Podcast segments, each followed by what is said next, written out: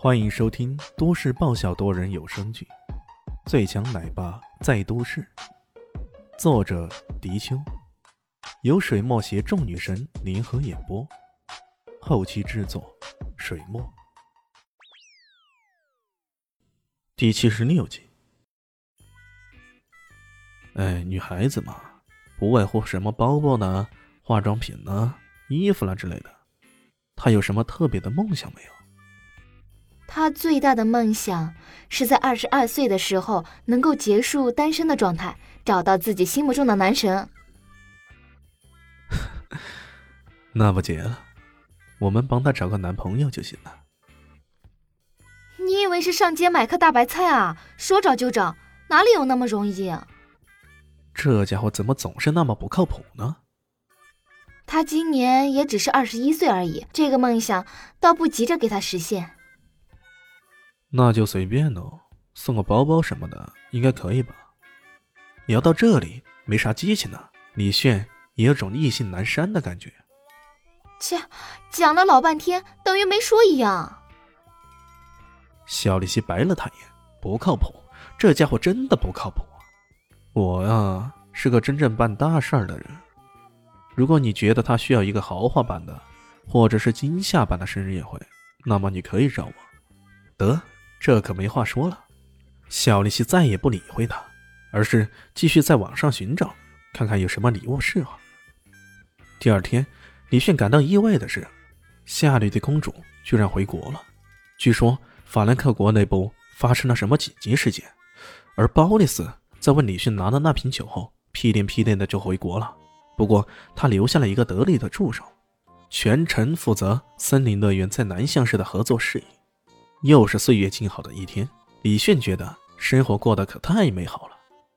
傍晚接了小蛋蛋，回到别墅，又只看到肖令希一个人。哎，咋了？又是你一个人独守空房？真是太可怜了。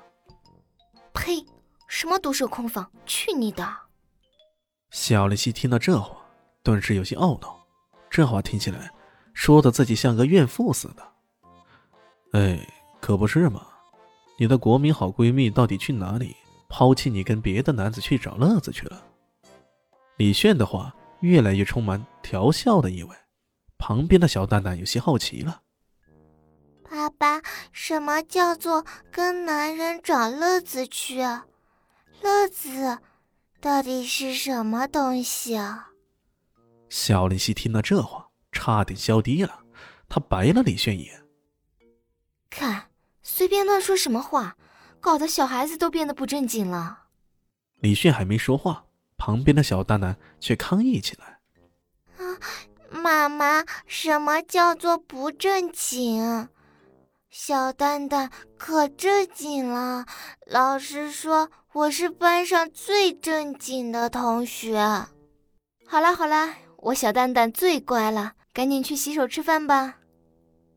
小丽希才不相信这个古灵精怪的蛋蛋竟然会是班上最正经的人，这多半是学到李炫这家伙的坏毛病了，总喜欢吹牛。没想到他忍不住白了那家伙一眼，为了避免近墨者黑，看来还是要少让他跟小蛋蛋接触才行。正如此想着，他的电话突然响了。喂，是小萌，你怎么了？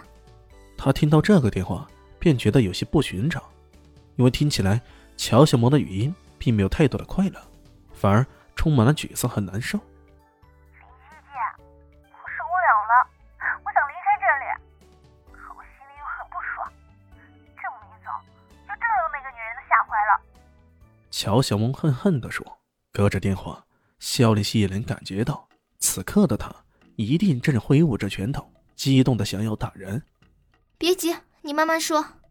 肖丽希觉得有些奇怪，不是他朋友替他搞生日宴会吗？怎么突然变成这样子了？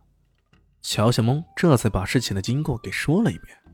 原来他跟两个朋友一起约定吃饭 K 歌，说好共同庆祝他二十一岁生日。没想到他们吃饭的时候又碰到了另外几个同学。同学说正好一个同学聚会，就喊上了他们。当时他们就想去也无妨，如果是唱 K 的话，这样会更热闹一点。没想到去到那里才发现，原来这次聚会的主人公是一名叫做孟晓的女同学。今天刚好也是孟晓的生日，她在宴会上对乔小萌各种冷嘲热讽，还嘲笑她到现在还没有男朋友，以后肯定是老姑娘嫁不出去呀。乔小萌感到心里委屈啊，就躲到卫生间里给肖丽新打了这个电话。真是岂有此理！看到自己的朋友在生日的时候还受到侮辱，肖立新简直气不打一处来呀。好吧，有什么需要我帮忙的，你尽管开口。